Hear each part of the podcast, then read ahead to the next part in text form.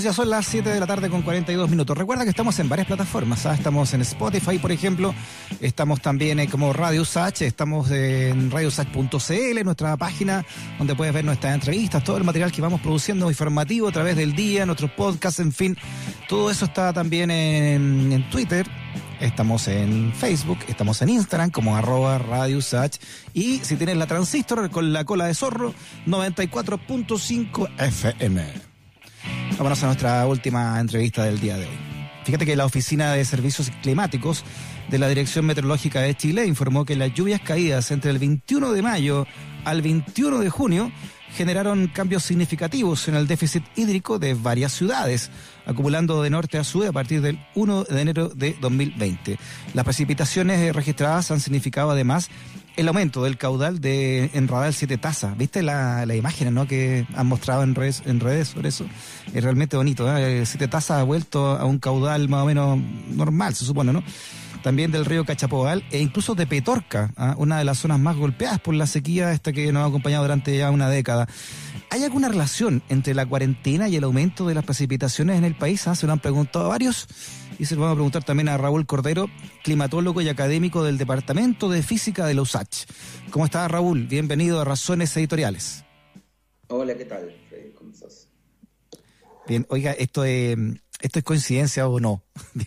esto que justo estamos en pandemia, en cuarentena, eh, bajan los índices de polución y vuelven las lluvias, al menos como se registraban antes de esta gran sequía. Sí, es una coincidencia, una feliz coincidencia, pero coincidencia al fin.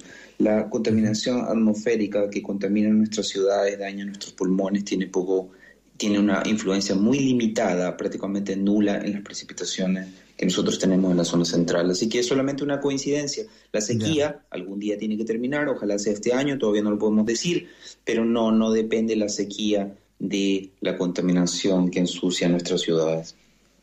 Perfecto.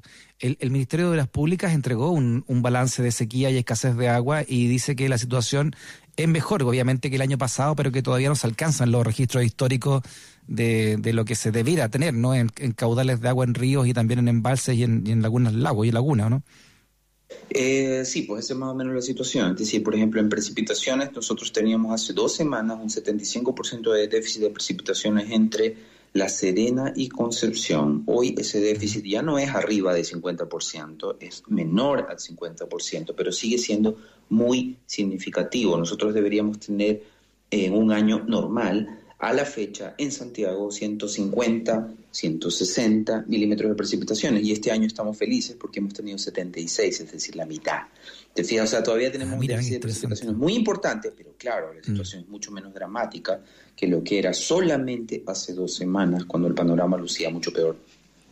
Que que uno se olvida que no sé, por los años 90, no sé hasta dónde ha empezado ya realmente la sequía a de la manera en que la tenemos, ¿no? Hace, no sé, 10, 15 años. ¿no? ¿Qué, qué, no, eh, en verdad el último año donde tuvimos precipitaciones sobre lo normal fue el año 2000, hace 11 años exactamente. Te fijas, hace 11 años tuvimos precipitaciones de lo que se llama normal. Para que tú tengas una idea, lo que se llama normal es un promedio que uno calcula durante un periodo largo de 30 años. Por ejemplo, actualmente se utiliza el, periodo entre 1971 y el año 2000. Tú coges el año 71 y el año 2000, sacas las precipitaciones de todos esos años, las promedias, y ese promedio es lo normal.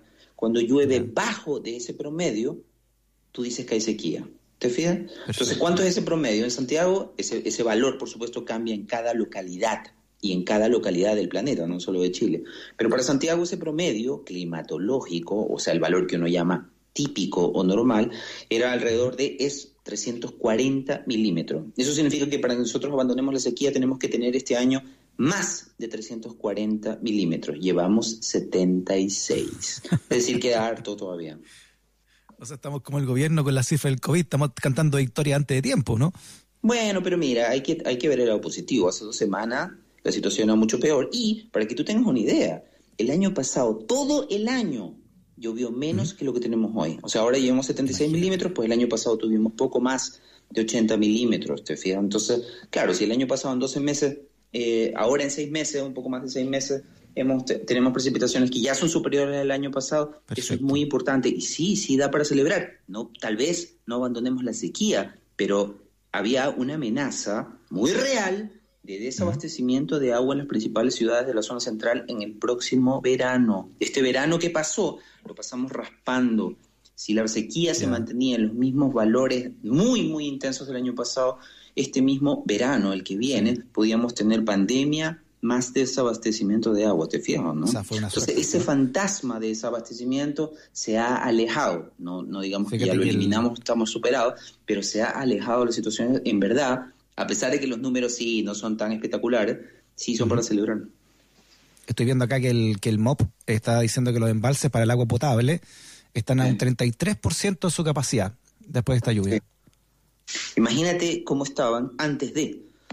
Pero mira, la, situación es más o menos la siguiente. A la misma fecha del, eh, del, año pasado teníamos más o menos el mismo nivel de agua en los embalses, pero la diferencia es que ahora tenemos bastante más nieve, bastante más nieve, casi el doble de la nieve que teníamos el año pasado. Es decir, en la primavera probablemente los embalses estén mucho mejor de lo que estaban el año pasado. ¿Qué significa eso? Que vamos a pasar el verano con agua. ¿Te Y eso es, es para celebrar.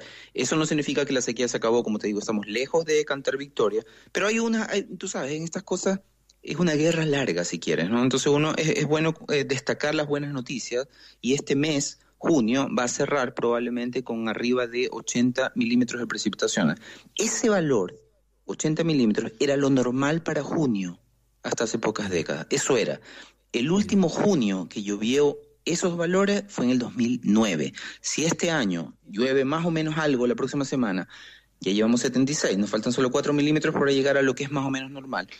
Va a ser un junio para celebrar, porque es el primer junio normal en una década. ¿Te fijas no? Entonces es, eh, y, como te digo, las precipitaciones, más allá de que hay que esperar qué pasa en julio y agosto, pero eh, es muy probable que lo que acaba de suceder eh, nos permita pasar, entre tanto lío que tenemos en el país, en el mundo, eh, debido a la pandemia, al menos, al menos el verano con agua. Mm. Oye, Raúl, y en ese sentido, ¿se puede avisorar de cómo va a ser el invierno de aquí en, en nuestro próximo un par de meses? Eh, ¿Los estudios son factibles? Mira, los pronósticos que hay los pronósticos que había para junio, julio, agosto, que es lo que se conoce como el invierno meteorológico y que iba a ser más seco de lo normal, ¿ok? Entonces, por ejemplo, el pronóstico, ¿qué significa más seco de lo normal? Que en junio va a llover menos de 80 milímetros. Listo, parece que el pronóstico falló y vamos a tener un poco más de precipitaciones. Súper buena noticia. El pronóstico dice que en julio, que llovían normalmente también 80 milímetros, debería llover menos. Ojalá que no sea el caso, otra vez se equivoque el pronóstico estacional que hace la Dirección Meteorológica de Chile. Eh, pero aunque llueva, te fijas, eh, no llueva en los 80, te fías con que llueva un porcentaje que no sea dramáticamente malo como el del año pasado, estaríamos suficientes, tendríamos agua suficiente, no para aliviar los problemas que muchos agricultores y pequeños agricultores tienen por la falta de agua, pero al menos para salvar, como te digo, de racionamiento las grandes ciudades de la zona central. El riesgo para Valparaíso todavía se mantiene alto porque el nivel del embalse de los aromos es extraordinariamente bajo, pero... Eh, ya a fines de mayo el nivel del embalse del yeso, que es muy importante para Santiago, estaba al 50%, supongo que a fines de este mes va a estar en un nivel superior. Esos son niveles que ya son superiores a los que teníamos el año pasado y eso significa que al menos Santiago salvó el racionamiento el próximo verano. ¿Y, esos pronósticos de, de, cuánto va a llover, si va a ser seco o no, en qué se, en qué se basan? Mira, las precipitaciones, ¿ok? Dependen, siempre dependen de, la misma, de, un factor muy relevante, que es la temperatura de la superficie del mar. Cuando hay una sequía en, una, en un lugar del mundo es porque en una parte del mundo el agua del mar en su superficie está más cálida o más fría de lo normal. Un ejemplo clásico es cuando te dicen, mire, viene el niño y uno le asocia más precipitaciones. ¿Por qué? Porque el niño lo que hace es cambiar la temperatura de cierta zona del Pacífico tropical que trae más precipitaciones. Al revés, cuando viene la niña, cambia la temperatura de la superficie del mar y eso altera las precipitaciones. Siempre es lo mismo, te fijas, la sequía que nosotros hemos estado viviendo en los últimos 10 años tan intensa aquí es porque hay una cierta zona del océano que está más cálida o más fría de lo que debería. Em, de acuerdo a un trabajo que hicieron unos colegas de la Universidad de Chile, la sequía en la zona central está muy relacionada con una temperatura normalmente cálida de una zona del Pacífico al este de Nueva Zelanda. Justo este mes, tal vez no sea coincidencia, esa zona que estaba muy cálida ha dejado de estar tan cálida. Quizás por eso hemos tenido más precipitaciones. Pero la moraleja es que estas cosas de las precipitaciones, y eso es muy importante que la gente lo tenga claro, no se arreglan con una cuarentena.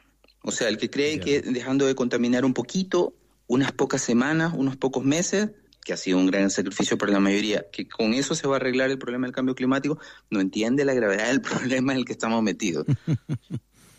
ya, o sea, esto es, eh, hay que disfrutarlo, dices tú entonces, Raúl. Sí, con muy buenas noticias lo que ha sucedido en el último par de semanas, al menos en el frente pluvial. Muy bien. Raúl Cordero, académico del Grupo de Investigación Antártica de la USACH. Raúl, te mandamos un abrazo grande. ¿ah? Muchas gracias por tu entrevista. Igualmente, gracias.